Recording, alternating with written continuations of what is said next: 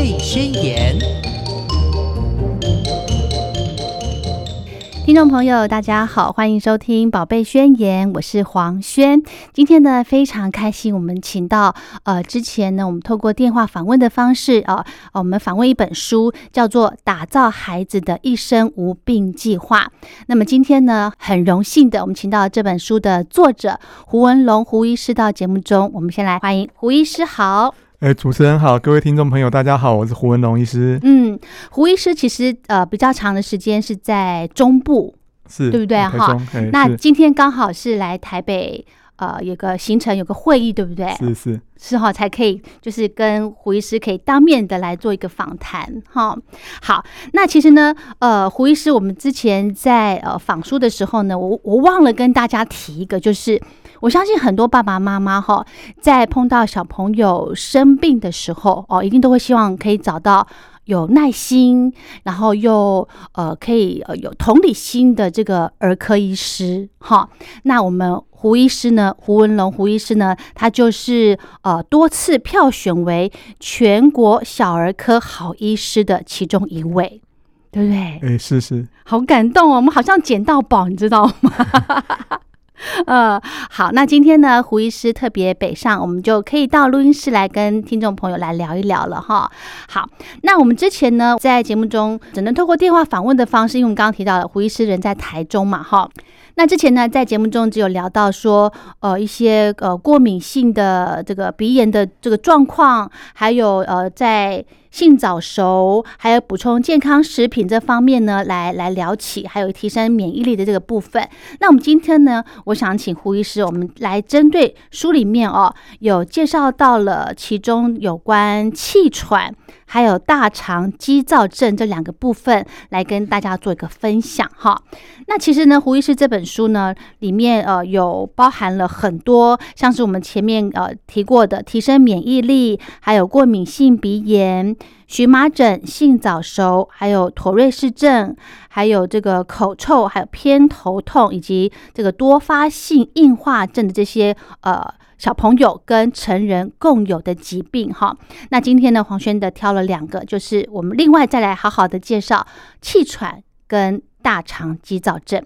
想先请教胡医师，呃，这个气喘呢，在台湾是不是真的是小朋友很容易有有这个状况啊？哎对对，我们气喘啊，其实呃随着我们的呃呃工业化程度越来越高哈，嗯。然后我们的气喘小朋友的比例也越来越高。像有一个哦手上有一个资料哈，就嗯。差不多从一九七四年，就民国六十三年，差不多全台湾一点三 percent 的小朋友有气喘，嗯，到了二零一七年的上升到十二到十四趴这样子，哦，它上升的非常非常非非常的快哈，让是。让人很害怕这样子。嗯哼哼哼，胡医师，你说这是因为环境的关系？诶，可能环境的污染啦，或空空污啦，哈，或者是一些室内过敏源哈，这哦这些可能都可能都有关联性这样子。哼哼哼哼，所以呢，像有些朋友、有些爸爸妈妈，他们可能本身有气喘体质，对，这个也是会遗传给小朋友的嘛，也对会传给小朋友。气喘本身哈跟遗传有有很很大的关联性啦。哦、哦，你必须有这样子的基因，但后天呢也要后天的环境哈，一呃碰到很多过敏源，一直反复刺激他免疫系统，他最后才会以气喘发作来表现这样子。嗯，所以说哦光是有这个基因也也不用太过气馁，只要你控制好他后后天的环境，不让他太早接触一些过敏源哦，嗯。控控制好室内环境，不让他接触到尘螨，他可能就不会再发作这样子。嗯哼哼哼，上一次呢，呃，胡医师有提到说，其实环境的这个呃减，就应该说环境的这个控制哈，其实对很多疾病都是有很直接的影响，对不对，不止环境，还有生活习惯跟哦，饮食习惯。都非常重要。而嗯哼哼哼，我们所谓的呃遗传呢，遗传就好像是我我们那个从爸爸妈妈那边遗遗传到来一些先天的体质啊。嗯。但真有有些人哈、得到一些比较严重的有那个跟遗传有相关的毛病，他就很气馁，因为就觉得哦说用了好多药，治疗效果都不好。这会好吗？诶，但是呃有很多这种跟遗传相关的毛病哈、虽然说我们基基因呃这种遗传没办法改变，嗯，但是我们可以改变的是它它后天的环境、生活习惯、饮食、营养，嗯这就好像是我们基因上面有一些小小的开关。嗯哦，假如说我们把这些后天的环境、生活营养能控制好的话，就好像把这些基因上面好的开关帮它打开了，嗯坏的开开关帮它关起来了。是也就是说，就算你有这个基因，你也不一定会发病。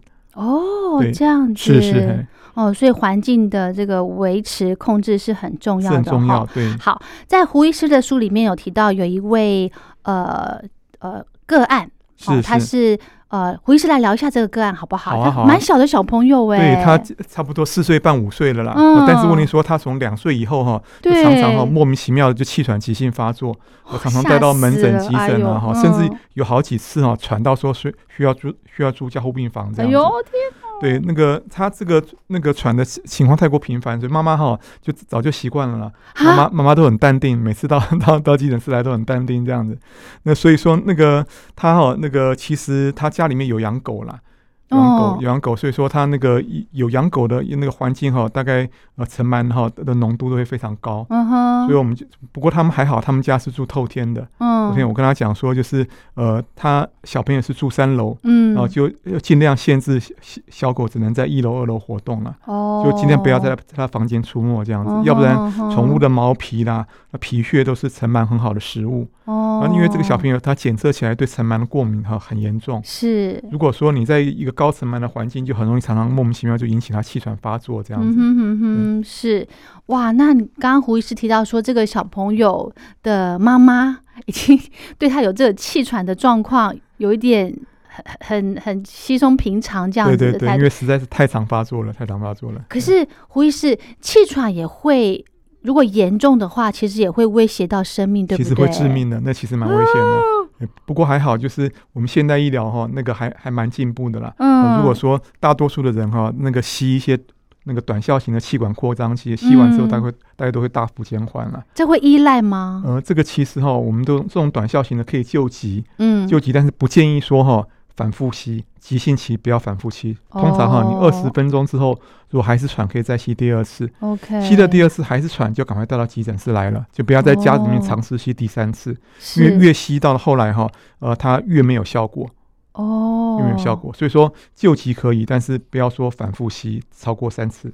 哦还有刚刚胡医师提到说，家里面如果有养宠物这个部分哈，那我看很多有一些甚至是国外的报道，他们其实是蛮建议小朋友跟小动物去相处。是是。为什么会有这种说法呢？对，现在那哎个小儿免疫学方面哈，嗯这方面就两派截然不同的学说。是一派的说法，就像主持人讲的一样，就是那个他们根据那个国外呃有很多小朋友生活在农农场农庄啊，哦，对那，感觉说好像那些小朋友反而哈他们的呃那个产生气团的比例反而会比较低，嗯。他们有就以这个当做他们理论基础这样子。是是。哦，但是呃，事事事实上呢，有很有很多人哈、并不是生活在那种农场的环境，就是嗯。嗯，农场环境其实哈非常多非常多各式各样的细菌了、哦嗯动物来的、人人来的，或是那个那个天然环境来的嗯细菌非常非常多。嗯我们大多数的的的的那个现代的居民都居居住在城市里面，嗯。而城市里面哈，它那个并不像农场环境这么样的复杂，嗯。它只房子里面只养一种宠物，嗯。从它只会接触到的一种过敏叫尘螨。嗯。这种尘螨本身就是一个很很强烈的一个那个呃所谓的气喘的刺激源这样子，哦。所以说那个事实上我们自己认认识的几个几个家庭哈，嗯。他们家里面有养宠物，对。小朋友很早就出现气喘的症状。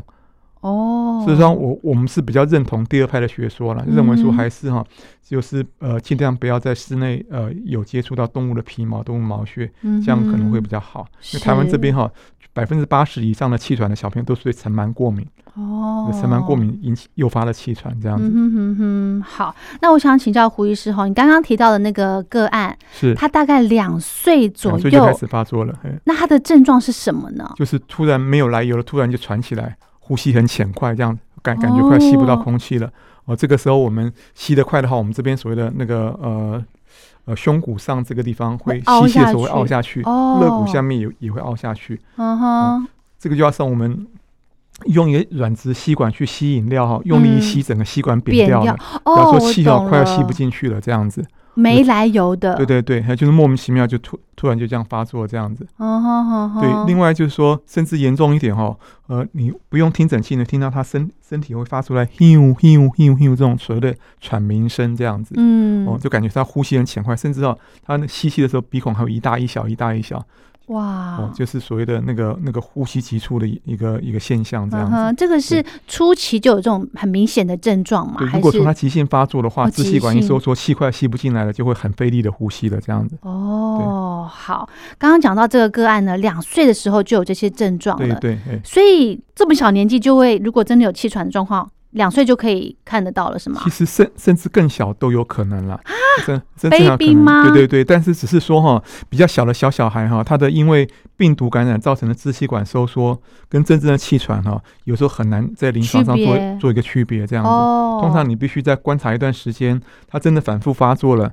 哦，你才能确定说他究竟是不是所谓的婴儿型的气喘，啊婴儿型的气喘。嘿是怎么样？是看他的这个呃气喘的频率吗？还是、哦不止频率、严重程度，还有说他有没有一些潜潜在找到了一些原因。有一个病很有名，叫做呼吸融合病毒。哦，呼吸融合病毒，小小孩啊常常得到一个病毒，他他小朋友得到之后也会以这种很喘来表现，然后是也可以听到一些喘鸣声，哼哼哼哼哼。但他检查可以检查到呼吸融合病毒。普通小朋友气喘发作，他他不见得可以有有检验到有呼吸融合病毒，嗯而且大小孩通常哈，你就算被呼吸融合病毒感染到，也不会呃像小小孩一样这么有类似气喘发作的一些现象表现这样子。嗯哼哼哼，气喘也算是上呼吸道的状况，是不是？对，就是所谓的下呼吸道哦下哈，它呼吸道它可逆性的收缩，支气管可逆性的收缩。哦。就那个如果说它呃一下子收缩起来，你给它一些药剂，刚才讲的那短效型的支气管扩张剂，它就可以、嗯。呃呃比较舒缓了，就比较没那么收缩，就比较不会那么喘了，这样、可逆性的收缩。嗯哼对哼对，是，所以有气喘的状况就只有呼吸上面的问题，还会有其他的症状吗？比方说什呃么呃发烧之类的，会吗通常是不会发烧。？OK，不会发烧。那、嗯不过哈，话说回来，呃，会诱发气喘急性发作的最主要的原因之一哈，嗯，就是感冒。哦，感冒会诱发气喘发作。感其实我们很多人都哦有这样的经验呢，哎。只是我们大家不晓得哦。有些人一感冒就咳嗽，咳好几个礼拜，夜咳对咳很严重，吐出来都白白的痰，对。也没有发烧。那其实就是一些有可能是是气喘发作，无无论大人小孩都一样。哎哦，就有可能是所谓你气喘，你那可能你的气喘没有这么严重，只有在遇到感冒的时候被诱发出来，这样就咳了好久好久，很难好这样子。哦，有咳嗽的这个症状，就是呃感冒白白那个时候，天还好，哦夜咳咳特别咳严重，那咳出来的痰都白白的这样子。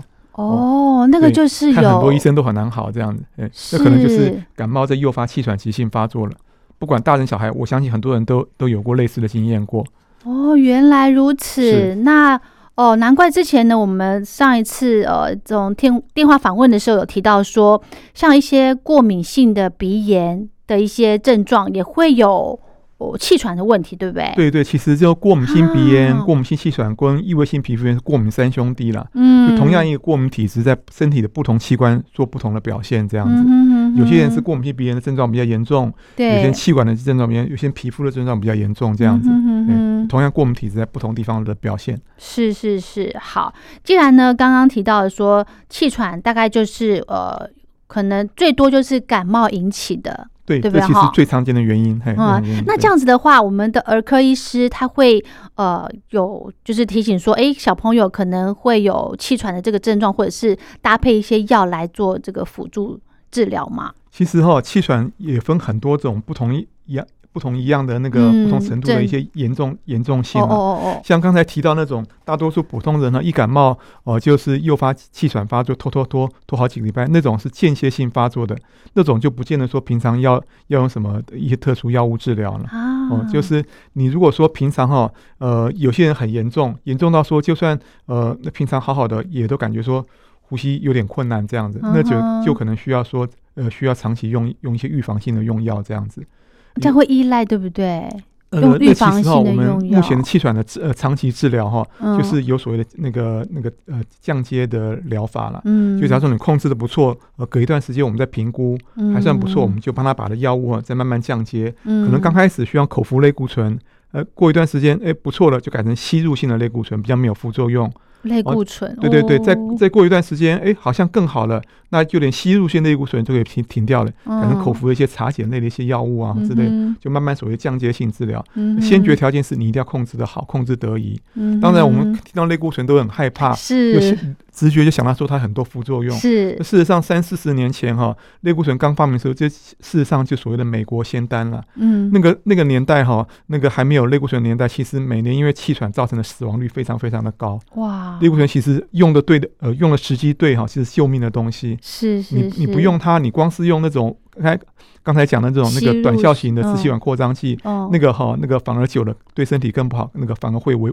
会危险性，越吸越喘，越吸越喘这样子。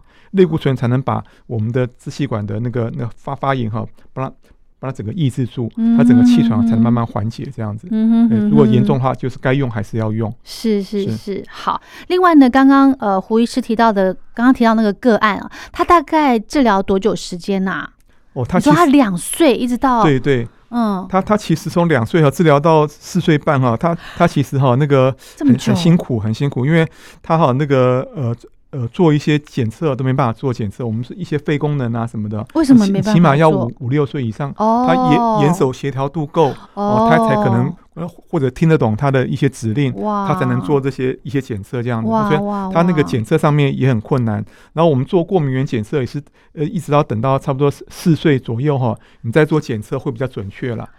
年纪太小做过敏检测也不是那么准，这样子也是哇，好头痛的事苦，情，真的很辛苦。所以他两岁算是呃发病之后，哎，症状之后一直到四岁才可以开始呃真正去治疗确定他过敏源。天哪！对，不过我们还是会从凭我们的经验呢，还是会是。会会给他一些建议，比如说一些呃一些低层螨的一些一些一些方式啊，比如说他床上不要摆绒毛玩具哦不要那个不要用毛毯，枕嗯头套、床单、被套至少两个星期洗一次嗯哦，洗完以后用六十度西洋热水给它烫过，而而冷气滤网、空气清新机的滤滤网一定要常洗常换 哦，这样才能打造一个低尘螨的环境，这样子。嗯另外，如果说还没有办法验过敏源之前，至少一些容易造成过敏的食物哈，也暂时先不要给它吃食物哦，什么带嗯壳类的海鲜哈、虾子、螃蟹、蛤蜊。花生、蛋白哈、麦类食品哦，我们都建议说，呃，三岁之前能能不碰就就尽量不要碰，因哇因为有时候年纪太太小的孩子，他免疫力还没有成熟，是那时候测过敏源有时候不见得那么准确，这样子，我们建议说差不多四岁左右你再测会比较准。哦，而且呢，这个测过敏源只能用抽血的方式吗？诶对，抽血算是比较，呃，比较没有那么痛苦啦。我们我们那个二三十年前哦，是要那个呃，直接做皮肤试，直接做皮肤试验。你有你要测几种过敏源，就要挨就要挨几针；我天哪！测五种叫挨五针，测十种叫挨十针，这样子。嘿，这个很这个非常辛苦。那抽血的话，就只只需要挨一针就可以了。那小小孩也是这样子抽血哦，也是这样做哇塞！那家长而且那个危险性，那危险性哦，为什么？对，因为你你打了之后哈，做皮肤试验就是打了之后看他皮肤反应怎么样，有些过敏很严重，你打之后可能就诱发气喘发作了这样子。我们只是在做检测而已，对对，就是我们打了之后看他皮肤的试验那个反应怎么样这样的，啊，所以险在。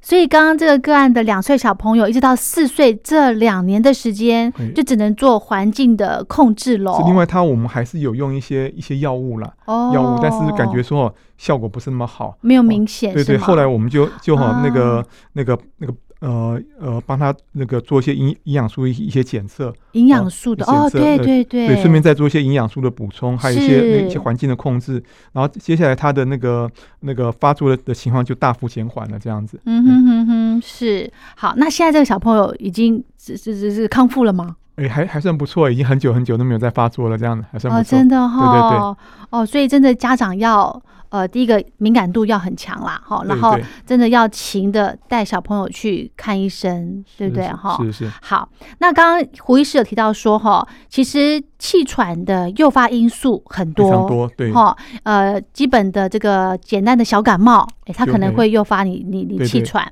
还有其他的吗？还有很多，有些人呢嗯一运动就就容易诱发气喘。运动对身体好不是，医师？对，但是我们的如果说比较干的环境，灰尘比较大的环境，室内哎，那室室内尤其是什么羽球场那一类，有些时候那个灰尘哈、那个浓哇浓度非常高，就一吸到哈、或者比较干冷的空气，它就容易诱发气喘发作了。所以 如果说像这样小朋友，我们都建议说，在运动前哈，要先吸一下那种短效型的支气管扩张剂，然后再去运动会比较安全。所以说哈，看能够哈能够游泳会比较好一点，因为游泳呢，它那个环境哈，它的湿度比较高，比较不容易诱发说支气管。收缩这样子，我游泳一个问题，大家常常忽略哈，也常常我们去上网找哈，也会那个那看到一个那个呃，有两种完全截然不同的说法。有些人说游完泳之后会诱发过敏性鼻炎发作、鼻塞啊、鼻水很严重。哦，有些人说游泳哎不会很好啊。嗯，那个也两两种不同的说法是为什么呢？就差异在在说那个游泳池里面都是用氯来消毒。对，那我们游完泳之后，千万记得说一定要用生理食盐水冲洗鼻腔。哦，把那个氯冲把把它把它冲洗掉，要不然氯哈残存在我们的那个鼻腔这边，反而容易诱发过敏性鼻炎发作。哇，越用鼻塞越严重，这样子。嗯哼哼哼，还有其他的吗？运动也是对对诱发这个气喘的因素。比较严重呃一点人，甚至比较敏感的人，对那个那个气候。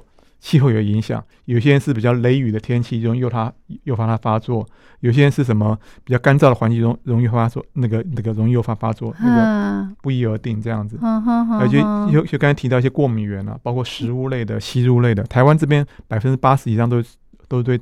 灰尘跟尘螨过敏是啊，因为台湾太潮湿了，潮湿的环境加上那个那温度又比较高，这样子哦。对，然后国外的话就是所谓的花粉了，花粉、草粉，就春秋两季就尽量不要去那个户外的地方。假如说有有花粉热这种问题的话，嗯，尽量不要尽量不要去户外。是书里面呢还提到说，压力也会有气喘发作的状况，心理压力一大就容易诱发气喘发作。紧张吗？紧张，对，有些人就是那尤其大小孩比较多，比较容易受受到情绪的影响。课业压力对不对？好好好好，哇！再来就是这个遗传了，遗传对哦。还有还有一个我觉得很重要，就是二手烟。二手烟，哦，二手烟是是是是很严重的问题，这样的。嗯哼哼哼。好，那另外呢，呃，这个是我们聊到气喘的部分哦，所以这个还是可以做做一个先做过敏源的测试。然后呢，再做，比方说一些呃照 X 光，这个也可以做做辅助检查，对不对？对，可以，就是呃最最主要还是要靠所谓的肺功能检测了。嗯嗯不过要看他的呃有没有在五六岁以上哈，够不够合作？可以的话，我们就就尽量帮他安排个肺功能检测，这样会比较准确一点。是哇，那这样子来说的话，我们从刚呃胡医师提到的用药上头会做一个调整，再来做家里面的环境，对，所以。一个小朋友如果气喘的问题，你要花很长的时间帮他做一个治疗调整，哎，需要半年吧？哦，大概大概跑不掉，再跑不掉哦。是，而且不是说很单纯的用药就可以解决的。对，这环境啊、生活习惯、饮食营养都非常重要。这样子，嗯，刚才还还还那个忘忘了提的就是一些食物类的，是有很多合法的添加剂哈，也会诱发气喘。最有名的就漂白剂里面的亚硫酸盐。嗯，像所谓的干燥的金针呐，哈，金针干燥的白木耳啊，哦，甚至一些中药像枸杞的红枣啊，哈，然后它还有一些什么，甚至像虾类啊、贝类啊，可可能里面都含有有那个亚硫酸盐。所以说要如果说有气喘患者，就尽量避免呃使用这些食物这样子，这些是合法的哦。但是问题说气有气喘的人的的的小朋友碰到这些东西就容易诱发气喘发作。哇。所以，所以这个怎么怎么防啊？好难哦！对，真的是有诶。真的是防不胜防这样子。好，那气喘的这个有气喘状况的小朋友，我们可以透过饮食来做辅助吗？是是，这个其实哈，那个也是要要先强调说，一定要呃均衡的营养了。是，均衡营养这个是先决条件。嗯，你如果说有有均衡营养的，我们再再再考虑到说哈，另外帮他补充一些特殊的营养素。是，像那个我们通常哈，我们现在已经不建议说，就是呃，就是认为我们认为他会。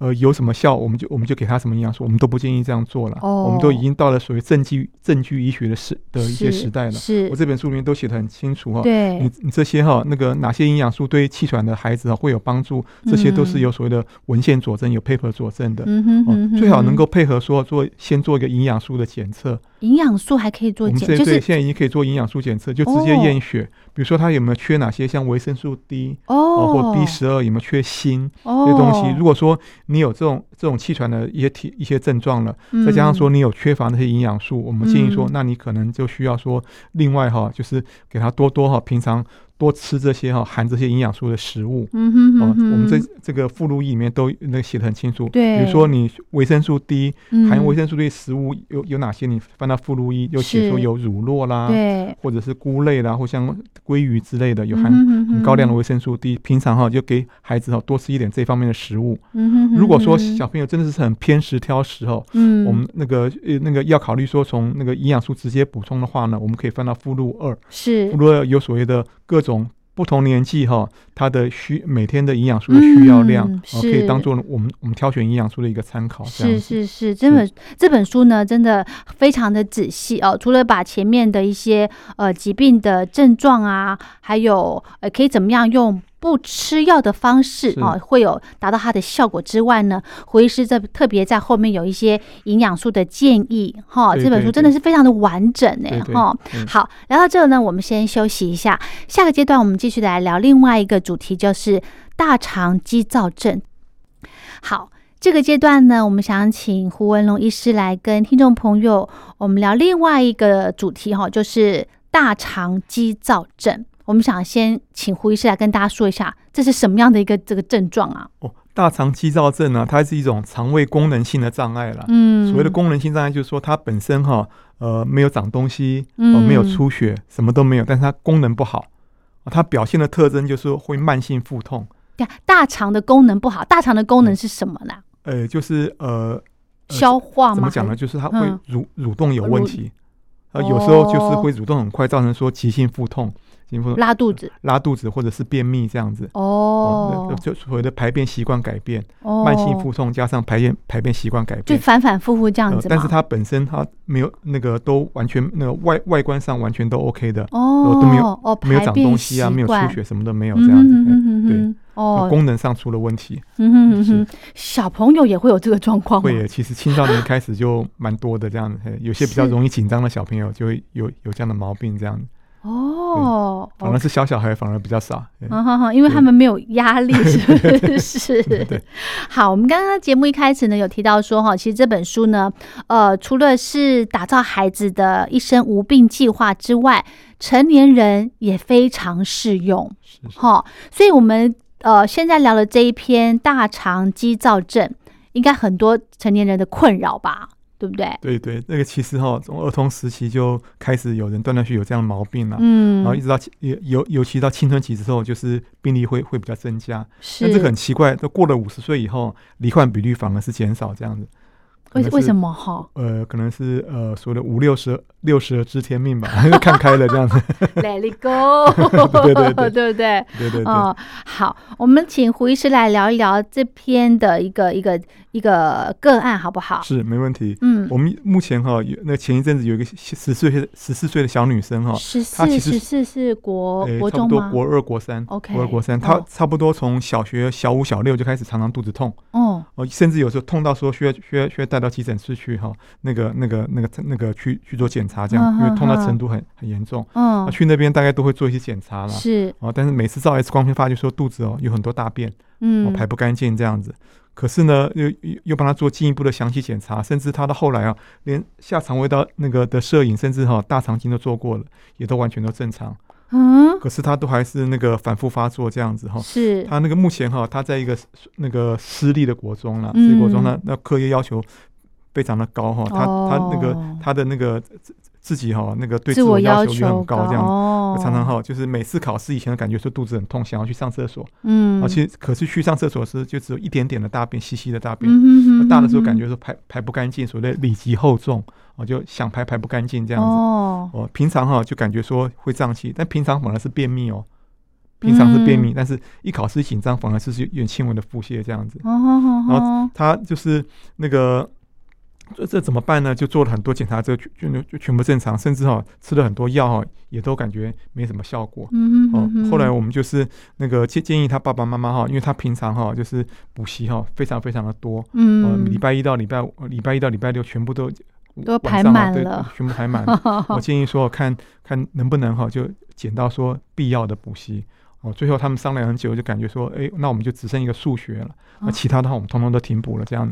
然后哦另外就是多出来时间啊，就带他去运动。嗯哼，因为平常哈嗯就几乎没什么运动这样子是啊，甚至哈他平常在在在那个小一小二的时候喜欢弹的钢琴，也都很久没有弹了。嗯哼，我建议说，你省下来时间，你去拿来运动，拿拿去嗯重那个那个重新再去弹弹钢琴，给他一个适当的舒压的管道，这样子。嗯哼嗯哼那平常也不太爱吃蔬果。